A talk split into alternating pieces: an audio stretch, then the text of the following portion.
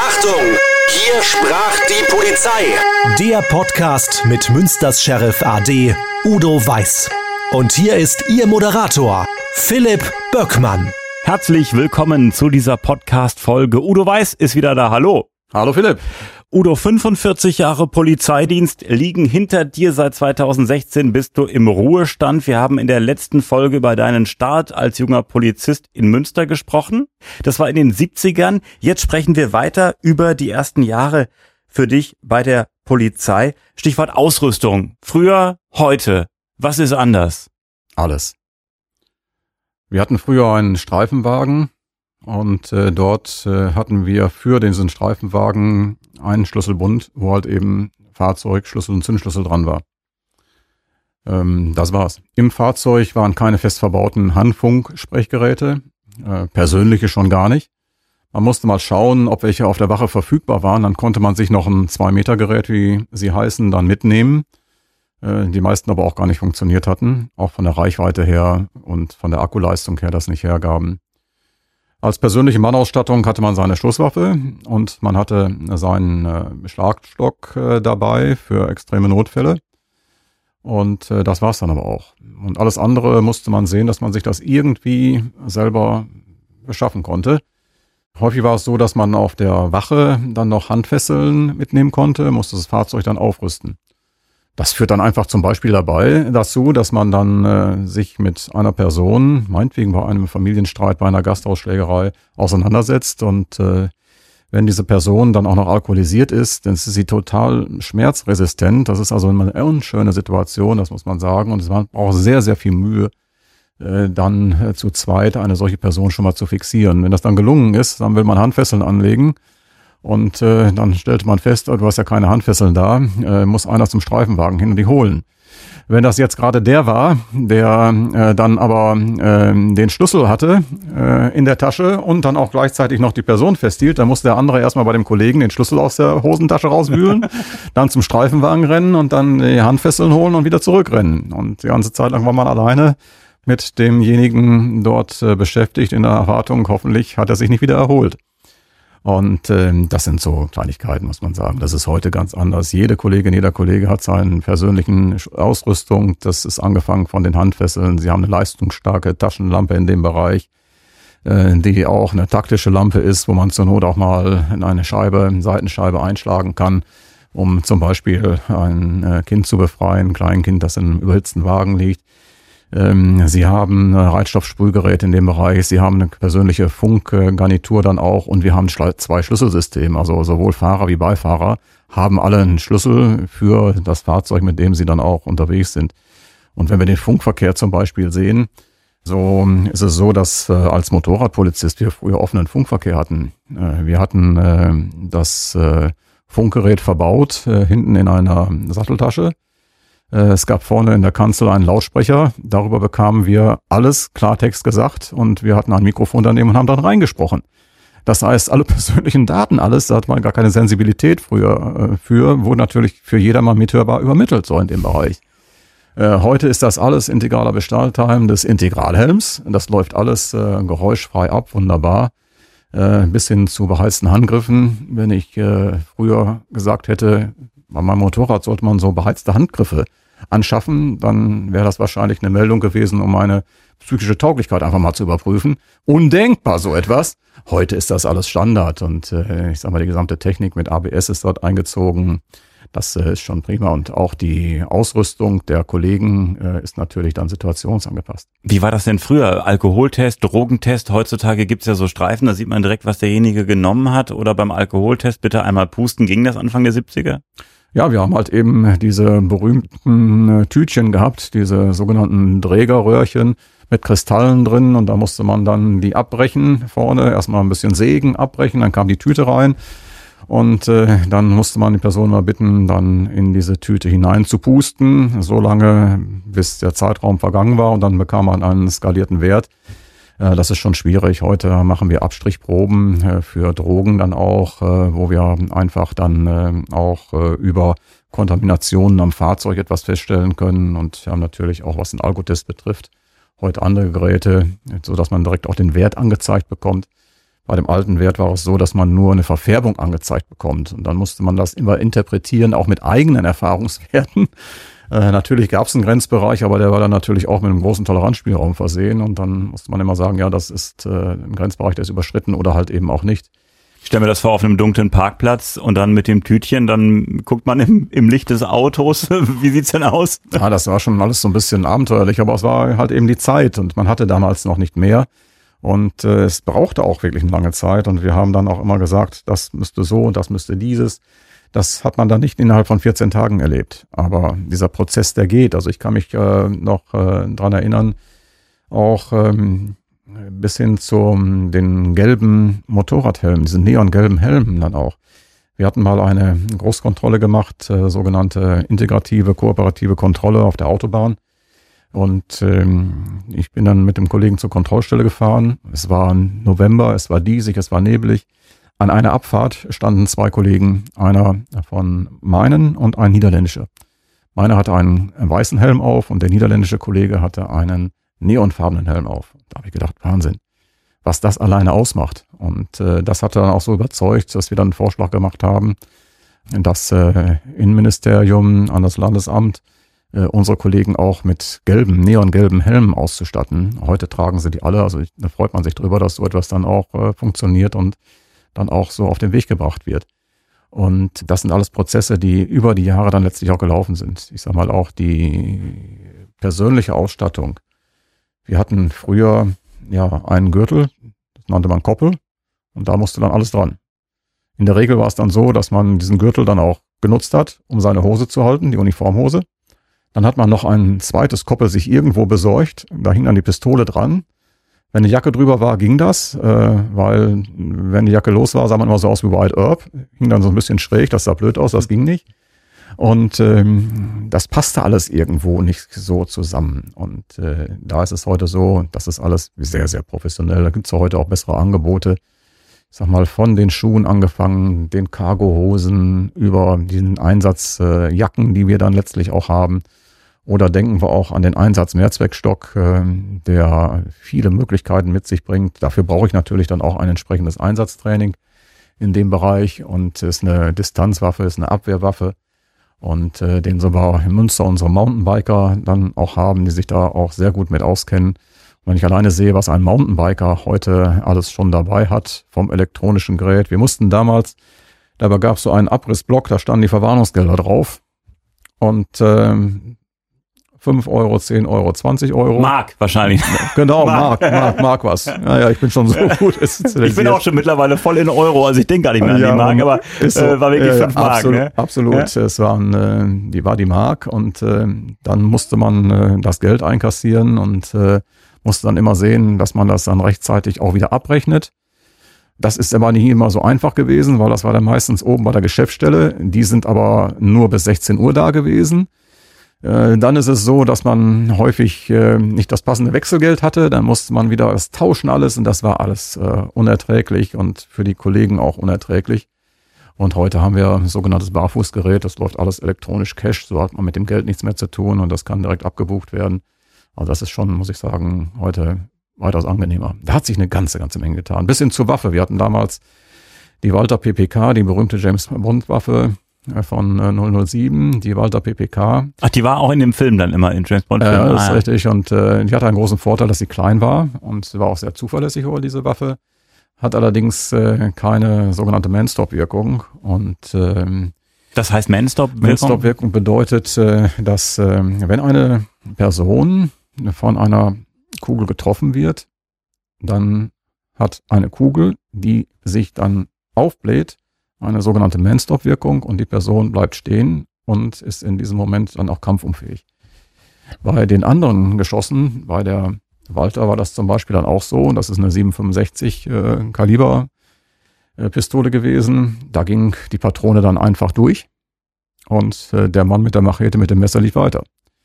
Äh, und die große Gefahr natürlich auch, was ist, wo bleibt die Kugel? Dahinter sind ja möglicherweise auch noch Menschen. Also in der Innenstadt völlig undenkbar so etwas eine Waffe dann einzusetzen. Und insofern war es dann schon gut, dass wir dann später auch die 9 mm Waffe bekommen haben und dann hinterher auch äh, eine entsprechende andere Munition, die dann polizeigerecht ist. Aber es lag einfach auch daran, dass dann einfach diejenigen als politisch Verantwortlichen, die dann sagten, ja, das sind ja ein dumm dumm Geschoss, die Notwendigkeit gar nicht gesehen haben und man kann schnell etwas kaputt reden.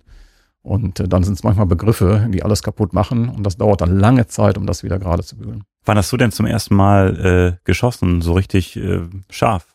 Zum ersten Mal geschossen. Ich hatte damals schon zusätzlich eine Personenschutzausbildung, weil ähm, ich dann auch für einen Innenminister, der hier in Münster wohnte, äh, aber in Niedersachsen äh, sein Amt hatte, äh, dann immer, wenn er hier war, auch Personenschutz mit übernommen hatte. Dazu bekam ich eine zusätzliche Schießausbildung und auch eine 9 mm Waffe.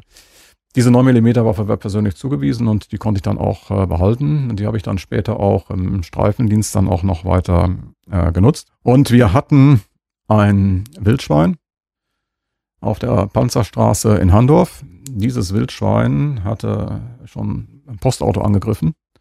Und man darf sich bei Keilern nicht vertun, die sind hochgradig gefährlich. Und ähm, insofern äh, hatte man uns angerufen und gesagt, hier ist ein Wildschwein irgendwie durchgedreht und äh, da muss was geschehen. Ja, wir sind dann hin, völlig klar, und äh, zu den anrufenden Kleingärtnern. Und die Kleingärtner standen dann alle da. Wir standen draußen mit dem Streifenwagen. Und äh, dann zeigten die uns da hinten im Gebüsch, da ist das Wildschwein. Und äh, mit ihren Forken und mit ihren Haken gingen wir dann gemeinsam auf dieses Gebüsch zu und da kam das Wildschwein dann schon schnaubend auf uns zugerannt. Und äh, für uns erstaunlich schnell die Kleingärtner in Gummistiefeln saßen babam bam bam bei uns im Streifenwagen drin. Für uns war kein Platz mehr. Uns blieb nur noch die Flucht um den Wagen oder auf die Motorhaube. Und äh, um das Wildschwein äh, dann letztlich auch nicht mit dem Wildschwein Körperkontakt zu bekommen, denn es sind wirklich, die sind sehr gefährlich, wenn die mit ihren Zähnen da was weghauen. Das ist nicht angenehm. Ja, dann äh, hatte sich die Situation beruhigt. Wir haben wieder Fahndung aufgenommen, das Wildschwein wieder gefunden und dann hatte ich mit der 9 mm Waffe geschossen und das Wildschwein auch äh, getroffen, einmal einen Blattschuss und dann noch einen weiteren Schuss, aber das Wildschwein interessierte das gar nicht. Und äh, dann war klar, wir hatten zwischenzeitlich schon versucht, einen Jagdausübungsberechtigten zu bekommen. Der war nicht erreichbar, aber wir hatten einen Jäger erreicht mit einer jagdlichen Flinte dann auch. Und äh, dann also mit einem dickeren Geschoss. Ja, ja, mit, ja, einem, ja. Äh, mit einer Langwaffe, mit einem Gewehr. Hm. Und der hat äh, dann, wir hatten die Straße abgesperrt, ist das äh, Wildschwein wieder aus dem Dickicht gekommen, losgerannt und der hat das dann geschossen. Dann hat das Wildschwein zweimal einen Purzelbaum gemacht. Es äh, lag im Graben und äh, lebt aber immer noch. Und dann bin ich hingegangen mit der 9 mm Waffe und habe das Wildschwein, das auf dem Rücken lag, versucht unten im Kopf zu schießen und äh, das Geschoss ist nicht mal durchgegangen. Und äh, dann haben wir hinterher noch äh, mit einer anderen Waffe das Wildschwein dann auch final erschossen, damit das Tier auch nicht länger leidet. Haben uns das dann angeguckt und dann konnten wir feststellen, dieses 9 mm Geschoss, das war unten im Kiefer drin und platt gedrückt, ist aber nicht durchgegangen. Also das war so ein massives Tier. Ein ja. massives Tier und der erste Schusswaffeneinsatz dann letztlich auch, äh, den ich hatte. Ansonsten habe ich die Waffe sehr häufig in der Hand gehabt, aber Gott sei Dank auf Menschen, die Schießen brauchen. Gibt man da normalerweise erstmal einen Warnschuss nach oben?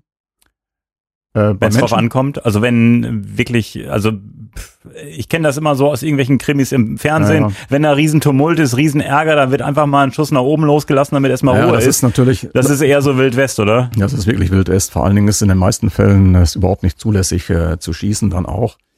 Was ein bisschen bedauerlich ist auch hinterher, dass es dann immer hinterher heißt, ja, die Beamten haben in Notwehr geschossen. Das ist nur die halbe Wahrheit. Die haben nämlich nicht in Notwehr geschossen, sondern die haben auf dem Hintergrund ihrer Ermächtigungsgrundlage geschossen. Wenn eine Polizeibeamtin ein Polizeibeamter schießt oder eine Wohnungsdurchsuchung macht oder eine Blutprobe macht oder was auch immer, ist das ein Grundrechtseingriff. Das heißt, ist, das ist das Besondere auch am Polizeiberuf. Äh, ich stehe immer mit einem Bein dann in dieser Grundrechtsverletzung. Und wenn diese Grundrechtsverletzung nicht gerechtfertigt ist, dann haben wir mich strafbar gemacht. Also kann ich dieses eine Bein, mit dem ich in der Grundrechtsverletzung stehe, wieder rausziehen, indem ich eine Ermächtigungsgrundlage habe. Und von diesen Ermächtigungsgrundlagen gibt es sehr viele. Eine große Grundlage ist im Polizeigesetz niedergelegt. Und äh, da gibt es eine Paragraphenkette, die den Schusswaffengebrauch auch behandelt. Und da sind die Voraussetzungen auch gegeben für den Schusswaffengebrauch. Das bedeutet zum Beispiel auch, dass ein Schusswaffengebrauch, den ich androhe, den kann ich nicht spaßeshalber androhen, der muss dann auch gerechtfertigt sein. Das heißt, ich kann nicht hingehen und sagen, androhen tue ich normal, aber auch wenn ich nicht einsetzen will, das geht nicht. Ich muss also das finalrechtlich bis zu Ende geprüft haben. Wäre das zulässig? Und äh, wenn das dann zulässig ist, dann darf ich den nicht nur androhen, dann muss ich den androhen. Und ein Schusswaffengebrauch muss immer angedroht werden. Es sei denn, es ist jetzt wirklich eine solche Situation, wo es einfach in dem Fall nicht geht, weil das äh, zu schnell zu überraschen kommt. Aber sonst muss er angedroht werden, um dem Gegenüber noch die letzte Möglichkeit zu geben, zu sagen, jetzt wird's aber ernst. Also lassen Sie die Waffe fallen lassen oder Sie das fallen, die Machete Ja. oder Ihre andere Pistole oder sonst etwas fallen. Denn äh, jetzt geht's keinen Weg mehr zurück. Und äh, das muss man. Und das ist natürlich dann auch im Bruchteil einer Sekunde eine Menge, was rechtlich zu prüfen ist. Und das ist nicht nur die Paragraphenkette, sind die zusätzlichen Voraussetzungen gegeben, zum Beispiel zur Abwehr einer gegenwärtigen Lebensgefahr oder viele andere Beispiele dann auch. Das wird jetzt hier einfach zu weit gehen. Sondern ich muss ja auch das Umfeld prüfen. Wenn ich jetzt äh, schieße hier dann auch, ist der Schuss so sicher, dass äh, ich nicht andere mit Leidenschaft zu. Schieße nie auf ein sich heranfahrendes Fahrzeug. gibt ja so quer, äh, wie heißt Ja, das quer? Quer- Querschläger. Schläger, ja. Querschläger oder halt eben diese Situation, die man im Fernsehen und Filmen immer sieht. Und äh, wir haben immer einen festen Spruch gehabt, schieße nie auf ein heranfahrendes Fahrzeug, weil ich gar nicht äh, die Folgen kalkulieren kann. Äh, denn angenommen, ich treffe den Fahrer wirklich, äh, ist das Fahrzeug auch völlig unkontrollierbar und kann mich selbst auch noch umfahren. Darüber hinaus weiß ich gar nicht, wer sitzt denn sonst noch alles im Fahrzeug und was geschieht mit dem Fahrzeug. Und von daher ist das eine sehr, sehr komplexe Situation, die man auch viel trainieren muss. Und sie wird Gott sei Dank auch viel trainiert. Und von daher muss ich dann im Bruchteil einer Sekunde entscheiden.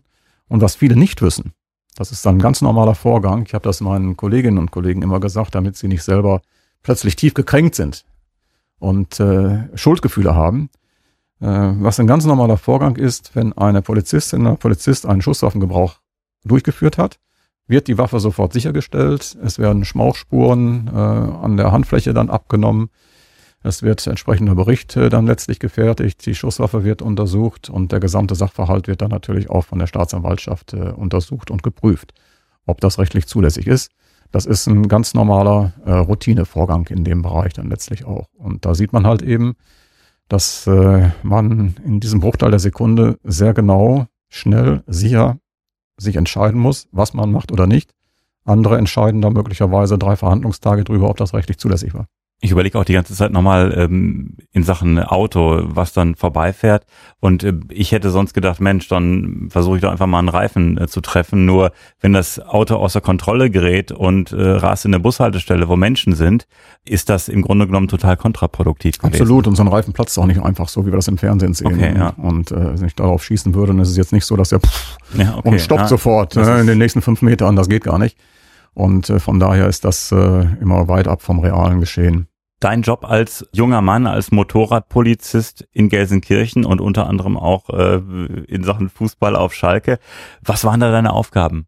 Ja, man hat normal, ist man Streife gefahren und äh, ich war heute Morgen noch mit dem Ruderboot unterwegs und äh, hatte einen Schwan, der dann plötzlich auftauchte. Und äh, da war schwer zu erkennen, weil der Schwan, der lag flach auf dem Wasser und hatte den Kopf äh, eingesenkt und ich habe den beim Umdrehen erst nicht erkannt. Die Sonne stand auch so drauf, spiegelte auf dem Wasser.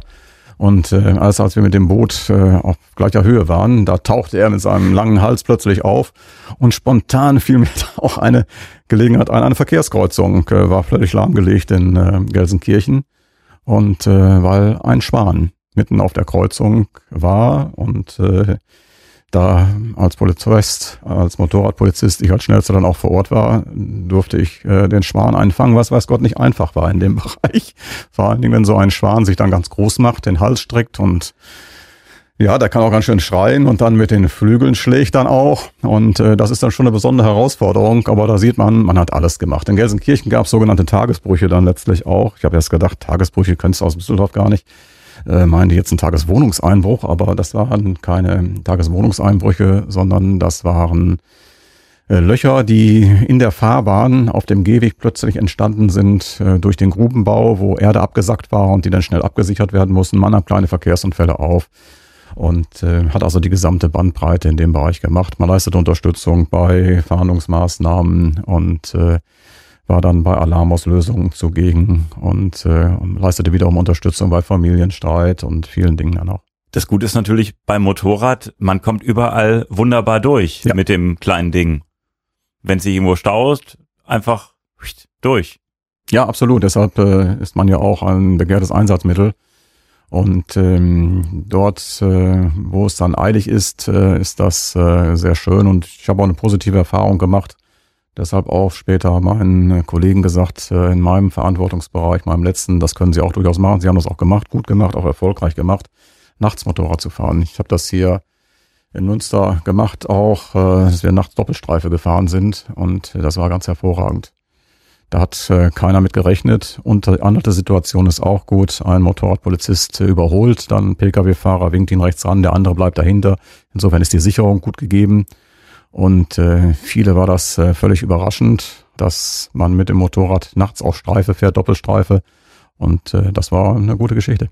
Ich kann mir vorstellen, da kommen schon mal äh, Väter oder Mütter mit ihren kleinen Kindern und der Sohn guckt dann mit ganz großen Augen der Motorradpolizist. Das ist ja, Highlight, das, ne? ist, äh, das ist natürlich absolut so. Ich erinnere mich daran, ähm, unser Sohn, wenn der als Notarzt unterwegs ist und äh, dann auch erzählt, da war wieder eine Mutter mit einem kleinen Kind und äh, ihnen habe ich dann den Wagen gezeigt. Dann haben wir natürlich mal eben Martinson angemacht. Die strahlten dann so und wir bestätigen uns dann mal gegenseitig, dass das wichtig und gut ist, auch für das Verhältnis. Und ich erinnere mich dann immer an eigene Geschichten, wo wir es dann auch genauso gemacht haben. Das ist toll.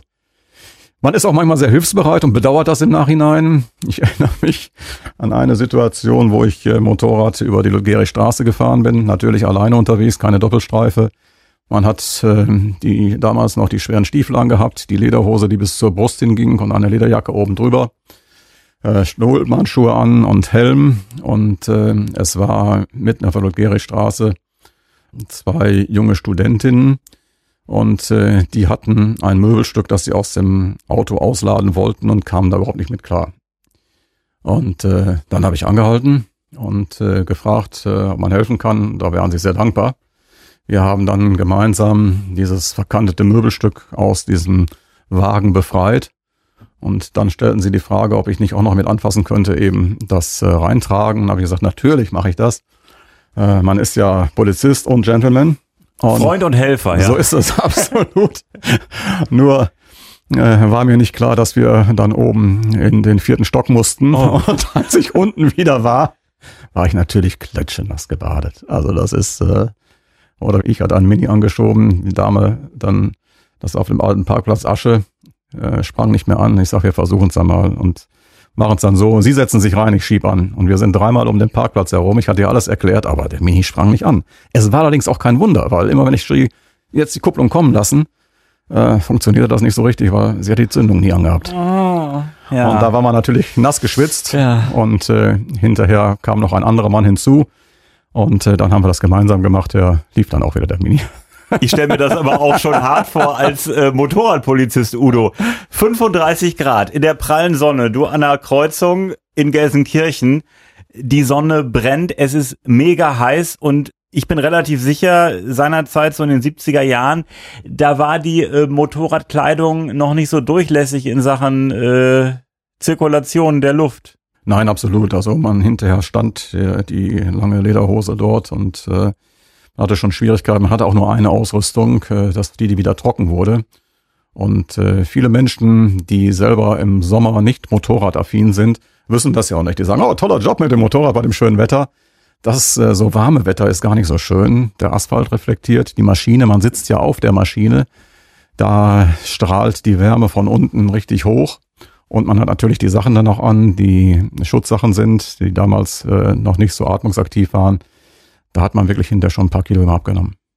Stichwort Anerkennung, hast du das als ähm, junger Mann, als junger Polizei-Azubi schon wahrgenommen, dass Menschen dir gegenüber mit Respekt gegenüber getreten sind und du dann auch für dich gedacht hast, Mensch, ich habe es genau richtig gemacht mit dem Job jetzt? Ja, also ich sag mal, Lob kommt selten, aber Lob kommt durchaus und äh, den muss man dann auch für sich länger konservieren. Und ähm, man muss auch einfach sagen, was willst du für dich erreichen? So ein Stück Eigenmotivation dann auch. Wenn du das Gefühl hast, ähm, dieses Gespräch, dieses Interview war gut, muss dir das reichen. Erwarte deshalb kein Lob. Aber du siehst es ja, du siehst es an den Augen, an den Verhalten, dann ist das schon prima. Äh, da gibt es doch viele Situationen. Darüber hinaus äh, gibt es auch Menschen, die später sich auch nochmal bedanken. Ich habe noch so eine schöne Geschichte, wo wir mal ähm, Menschen geholfen hatten, äh, die ein Straßenfest hatten. Und bei diesem Straßenfest wurde alles aufgebaut. Eine äh, Freundin einer Familie kam von außerhalb, hatte ihren Pkw abgestellt und äh, der Pkw stand jetzt mitten im Weg und sie hat den Schlüssel drin stecken lassen. Jetzt gibt es natürlich ähm, die rechtlich saubere Möglichkeit, äh, dass man sagt, okay, dann lassen wir ein Abschleppunternehmen kommen und äh, die öffnen das dann letztlich auch und äh, dann kann man ja auch wieder den Schlüssel herausholen. Das kostet dann natürlich auch ein bisschen Geld und äh, das Geld war erkennbar noch nicht so vorhanden. Und dann äh, dauerte das ein bisschen, dann haben wir uns bereit erklärt, das Fahrzeug zu öffnen. Und äh, sage jetzt auch nicht wie, aber es ist problemlos von uns geöffnet worden. Und ähm, ja, und alle waren zufrieden, das Straßenfest konnte stattfinden und die Frau auch. Wunderbar. Also das ist auch wieder dein Freund und Helfer. Mein Freund und Helfer. 14 Tage später äh, bekamen wir einen großen Briefumschlag über unsere Geschäftsstelle und ähm, da drin war ein großes äh, Schokoladenherz, ein gefülltes, äh, mit einem netten Schreiben dann drin, dass man sich äh, für unsere unkomplizierte und unbürokratische Hilfe sehr gefreut hat und Straßenfest wäre toll gewesen. Viele hätten auch darüber gesprochen, war alles wunderbar. Nur die Schokolade konnten wir nicht genießen weil ähm, das ja nun mal so ist, wenn sowas über eine Geschäftsstelle läuft, die damaligen Geschäftsstellenbeamten, die knallen da tausend Stempel drauf. Eingangsstempel, Ausgangsstempel, Weiterleitungsstempel. Und insofern war, war die, die ganze Schokolade mit der Füllung innen drin alles ausgelaufen. Aber der Brief, der war zumindest erhalten und das war ja das eigentlich Wichtige. Diese Zeit, Anfang der 70er, Udo, was für Musik wurde dann da gehört? Ach, da wurde alles Mögliche gehört. Ähm, Was war das für eine Generation, für eine Musikgeneration? Wie wurde die geprägt? Ja, die wurde natürlich ganz unterschiedlich geprägt, auch vom eigenen Umfeld. Also ich damals äh, habe sehr, sehr gerne äh, gehört CCR, muss ich sagen. Texte waren einfach toll, Melodie war toll, aber natürlich auch, äh, wie viele andere auch, äh, die Stones, Beatles, ein ganz, ganz breiter Geschmack auch in diesem Bereich. Und ähm, das war schon, schon klasse. Und äh, später natürlich dann auch äh, für uns die Legende schlechthin, Udo Lindenberg, der mit dabei war und sehr viel ja auch Lebensweisheiten in dem Bereich verkauft hat. Da findet man manche Parallele dann letztlich auch. Man sagt, guck, das hat er geschickt erklärt, hat geschickt sich seinem eigenen Lebenserfahrungen gestellt, die weiter vermittelt und dadurch auch vielen Menschen Halt gegeben. Und äh, das ist so eine Parallele manchmal so zu eigenem Erleben, wo das dann auch der Fall ist. Was haben dir denn ähm, ja Freunde gesagt äh, als junger Mensch, als du die Ausbildung gemacht hast, gestartet bist und dann äh, haben die gesagt, Mensch, toll, dass du das machst oder war der eine oder andere auch ein bisschen skeptisch? Also mein äh, Freund, den ich noch heute habe, der jetzt äh, südlich von Bremen äh, lebt, der gute Jürgen, wir hatten immer ein wirklich so verlässliches, freundschaftliches Verhältnis. Da war alles wunderbar und akzeptabel und ist das auch heute noch, äh, egal was da kommt. Ähm, bei anderen war das dann teilweise auch so, die haben einen belächelt und haben gesagt, ja, wir ist der Beamter und äh, ich verdiene aber viel mehr. Und ähm, von daher, ja, jeder hat so seinen Weg gesucht dann letztlich auch. Und im Grunde genommen ist es dann auch so, dass zumindest aus meinem Bereich äh, da nur noch ein Freund als Jugendfreund übrig geblieben ist, weil es letztlich auch so ist, man äh, geht andere Wege, man kommt in andere Städte, man hat andere Kreise letztlich dann auch mit denen man zusammenkommt und man kann nicht mehr alles aufrechterhalten. Äh, das ist teilweise schade, aber ich sag mal, so die richtig guten, innigen Freundschaften, was wirklich eine Freundschaft ist, das gibt sowieso nicht so viele davon, die überleben dann noch. Und das fängt auch schon an mit dem Sport letztlich auch. Sport ist bei mir eine ganze Zeit lang brach geblieben, äh, auch durch den Wechseldienst, weil du gar keine Zeit mehr hast. Und auch da haben wir heute nachgebessert. Heute haben wir in den einzelnen Dienststellen entsprechende Kraft- und Fitnessräume, wo man äh, dann auch ähm, in Ruhezeiten oder vor oder nach dem Dienst Sport betreiben kann. Wir haben äh, ein sehr intensives äh, Programm auch, um einfach fit zu bleiben. Und äh, denn diese Fitness brauchst du.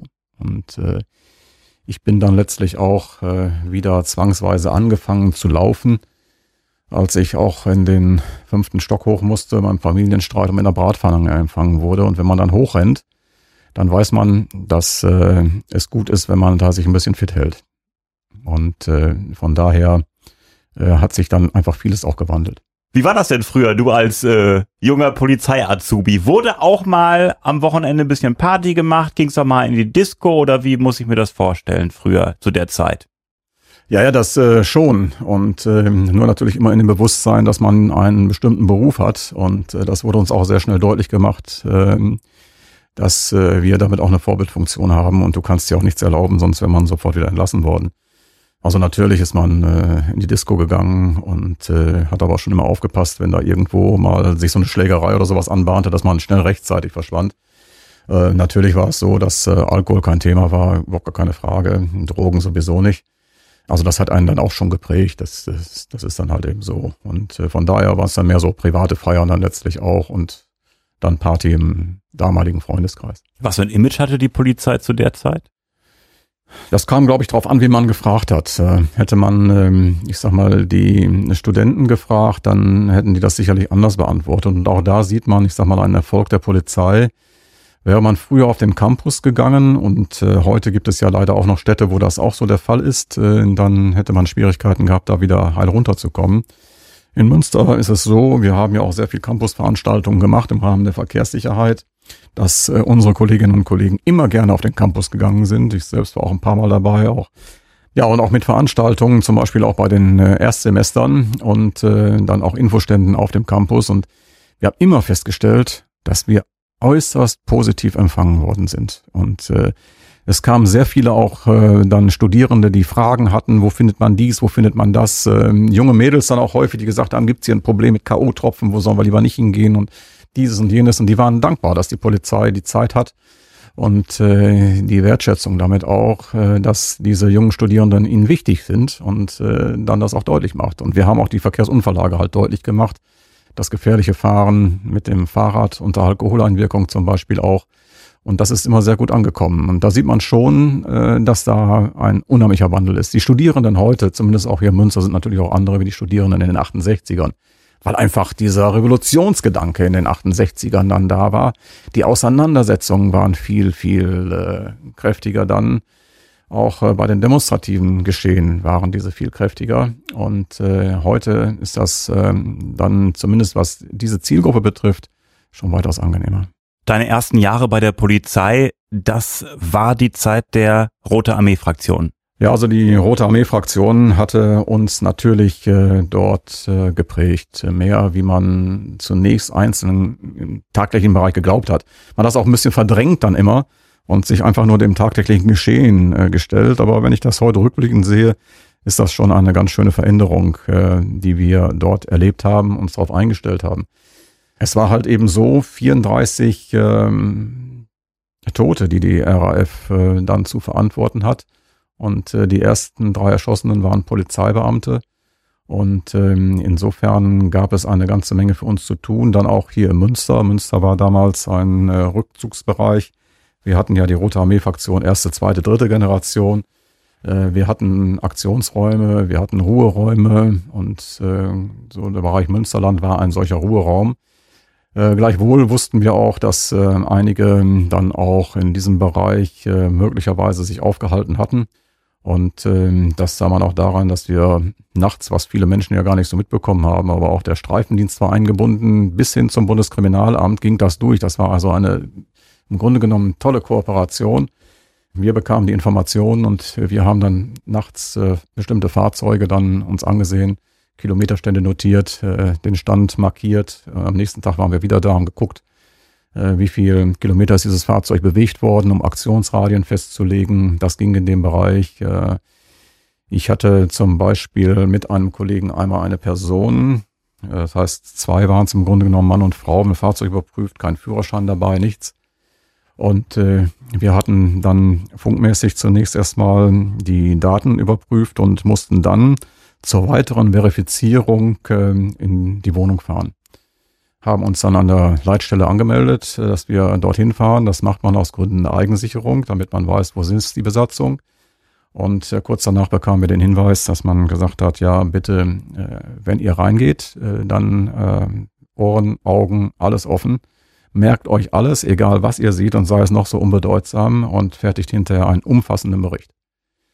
Ja, das haben wir dann auch gemacht. Wir waren drin und äh, haben uns die Wohnung genau angeguckt, hatten die Personendaten dann überprüft und getan. Und äh, wer sonst noch so da war, dann auch ähm, erfragt und das festgehalten. Und dann fuhren wir wieder weg, meldeten uns bei der Leitstelle an. Dann sagte uns der Kollege der Leitstelle, bitte den Bericht sofort fertigen und sofort rüberbringen. Und dann könnt ihr zu den Kollegen gehen und auch eure Fotos euch angucken. Da haben wir gedacht, unsere Fotos? Ja, ihr seid die ganze Zeit fotografiert worden. Da waren wir zunächst erstmal überrascht. Und äh, Hintergrund war, es war eine konspirative Wohnung. Diese konspirative Wohnung wurde verdeckt überwacht. Und wir wussten das nicht. Wir hatten vorher auch von Sprengfallen und ähnlichen Dingen gehört, waren da sehr gut aufgeklärt. Äh, da wir das aber nicht wussten, gingen wir völlig entspannt an die Sache heran. Und äh, während wir dann innen drin waren, haben die Kollegen uns dann auch fotografiert und äh, von daher sah man dann hinterher, guck, wir waren also in einer konspirativen Wohnung.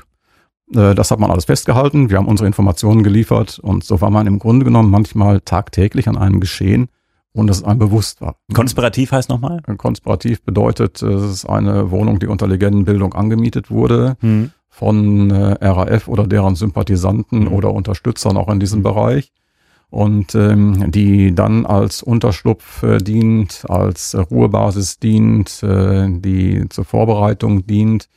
Also im Grunde genommen äh, wie ein, ein, ein, ein toter Briefkasten für Menschen, der unter Legendenbildung angemietet ist und äh, der dann halt eben ähm, ja keine offizielle Wohnung ist. So eine Scheinadresse. Genau, so ganz genau, so könnte man sagen. Ja, ja. Du hast was mitgebracht, Udo. Ein großes Bild, ein großes Schwarz-Weiß-Foto mit einem ausgebrannten Streifenwagen.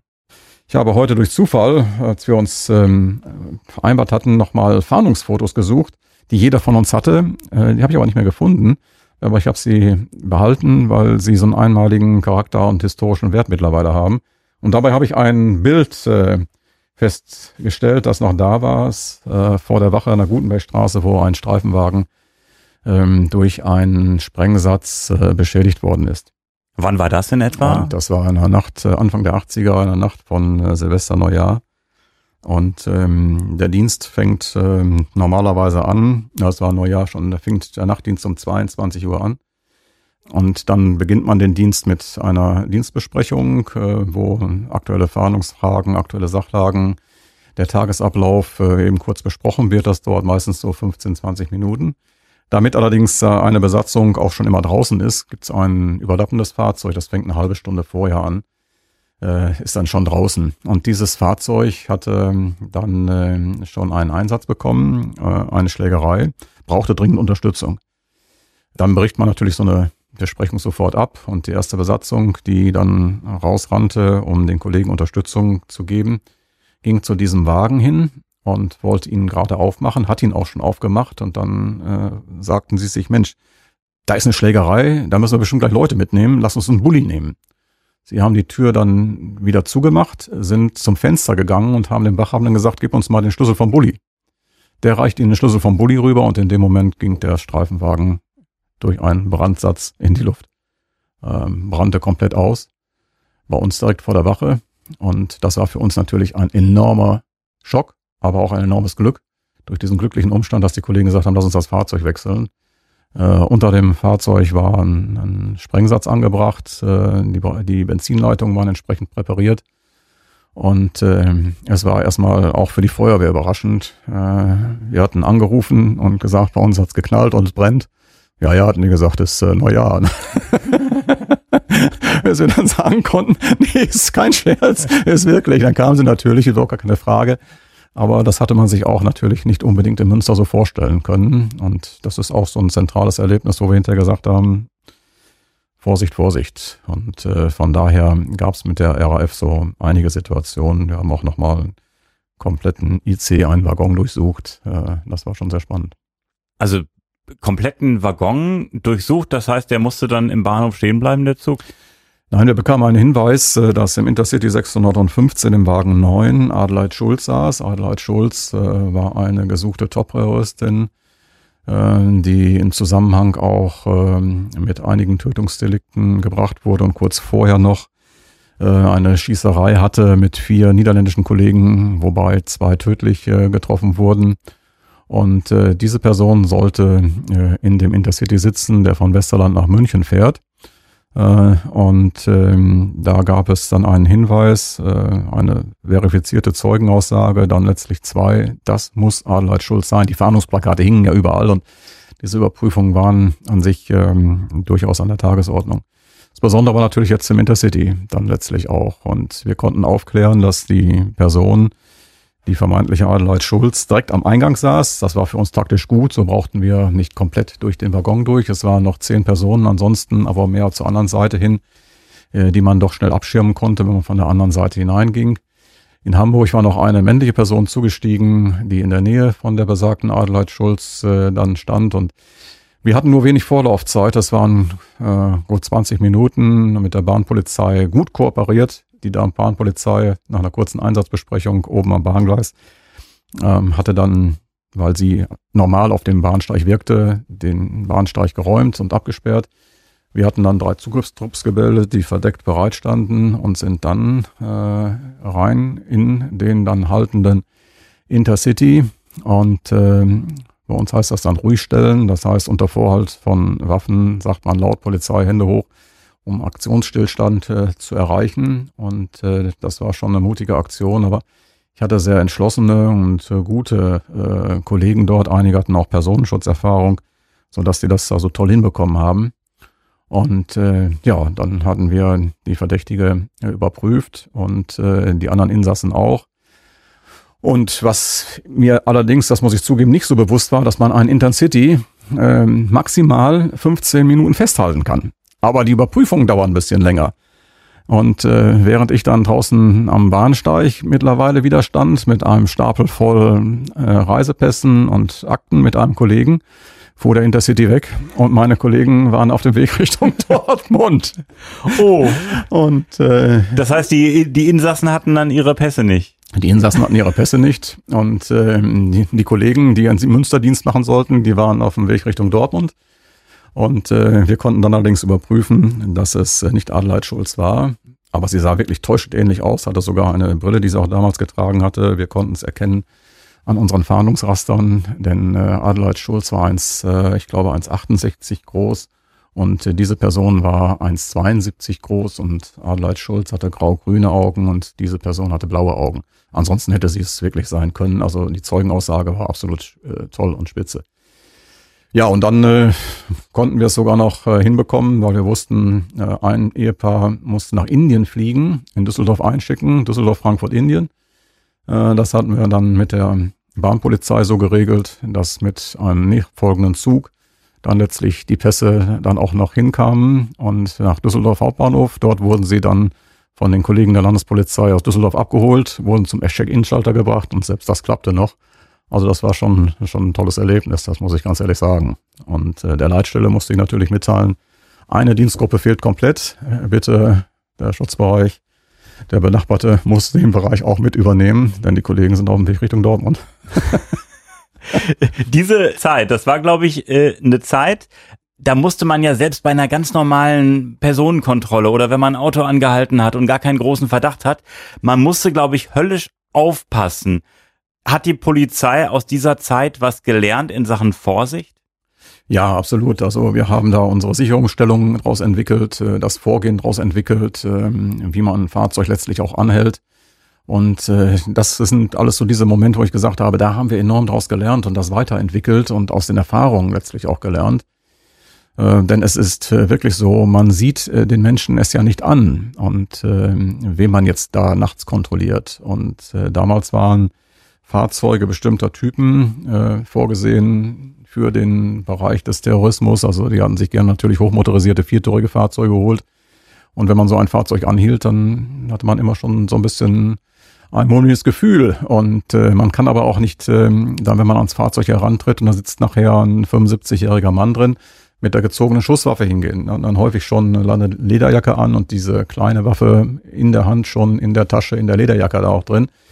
Aber ähm, das Ganze war schon in dem Bereich manchmal äh, sehr anstrengend und muss immer wiederum sagen, es gab so ein Spiegelinterview mit Ulrike Meinhoff wo sie klipp und klar gesagt hat, äh, Polizisten, das sind keine Menschen, das sind Schweine und äh, mit denen kann man auch nicht äh, sie reden, mit denen sollte man auch nicht reden, man muss sie auch wie Schweine behandeln und erschießen. Und ähm, das war natürlich etwas, wenn sie gerade auch dann äh, in, ähm, ja, in Engpass getrieben wurden, die rücksichtslos von der Schusswaffe gebraucht haben. Also das war gerade zur Nachtzeit, aber auch über Tag bei den Fahrzeugkontrollen bei uns immer schon ein Alarmzeichen. Ich äh, wurde ja auch mal kontrolliert äh, auf der Autobahn A30, glaube ich, wurde dann auf dem Parkplatz geleitet, äh, war aber nix, war völlig harmlos. Ich kam nur aus der Autobahn irgendwie reine aus Richtung äh, Niederlande, obwohl ich gar nicht in den Niederlanden war. Ähm, war also vielleicht ein bisschen verdächtig, äh, aber da kann ich mich auch dran erinnern. Äh, da hat mich dann die Polizei angehalten, da wurde mir so eine Marke gezeigt. Ich wollte aussteigen. Nein, sitzen bleiben, sitzen bleiben, sitzen bleiben, nicht aussteigen. Ist das auch eine Sicherheitsmaßnahme? Ja, das kann durchaus dann eine Sicherheitsmaßnahme sein, äh, aber es ist auf dem ganzen Parkplatz.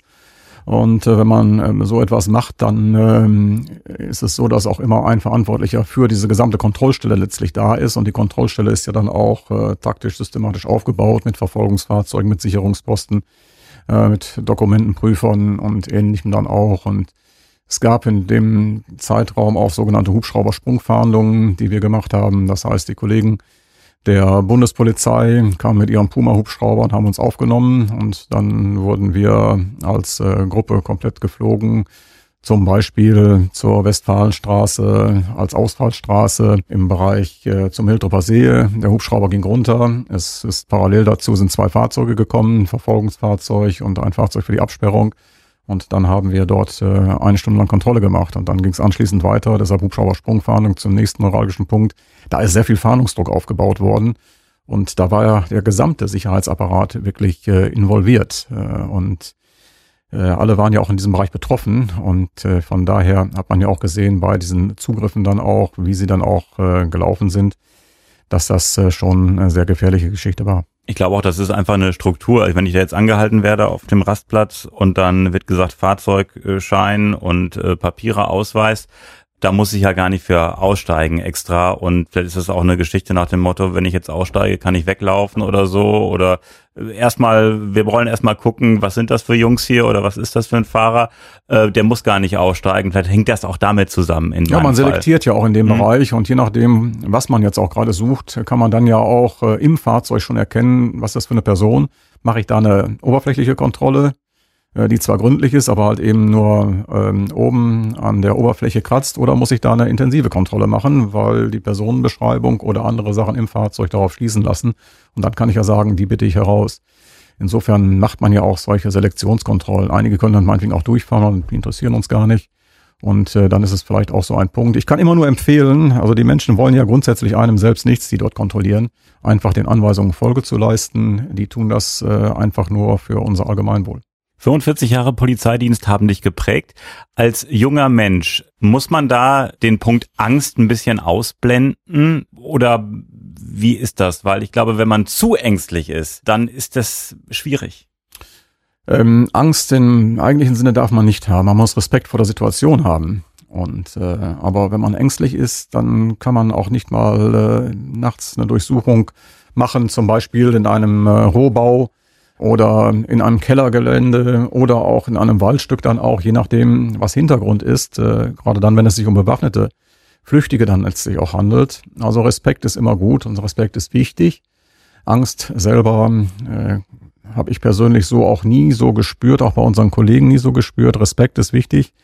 Und äh, ich glaube auch, dann kommt noch so ein Stück Beschäftigung mit der Situation hinzu. Vielleicht dann sogar, da muss man wiederum aufpassen, ein bisschen Adrenalin. Ähm, denn ähm, dann muss man auch aufpassen, dass man da natürlich nicht äh, unvorsichtig wird in dem Bereich. Deshalb ist Respekt die Zauberwoche. Udo Weiß und sein Start bei der Polizei Teil 2. In der nächsten Folge geht's um das Thema Nebel im Straßenverkehr, die unterschätzte Gefahr. Udo, du warst zuletzt zehn Jahre lang Leiter der Direktion Verkehr in Münster. Nebel ist ein Thema, das dich bei deiner Arbeit als Polizist immer wieder beschäftigt hat. Warum? Ja, weil Nebel einfach sehr, sehr trügerisch ist und die meisten Menschen äh, den Nebel überhaupt nicht äh, richtig zu werten wissen. Sie glauben, sie machen alles richtig, aber sie wissen gar nicht, dass sie das meiste immer falsch machen. Und äh, das ist letztlich so, dass äh, das zu fatalen Folgen im Straßenverkehr führt. Und darüber sprechen wir in der nächsten Folge dieses Podcasts. Abonnieren Sie auch gerne diesen Podcast. Darüber würden sich Udo und ich freuen. Und wir freuen uns, wenn Sie da beim nächsten Mal mit dabei sind. Udo, bis zur nächsten Folge. Ja, Philipp, bis zur nächsten Folge. Ich freue mich.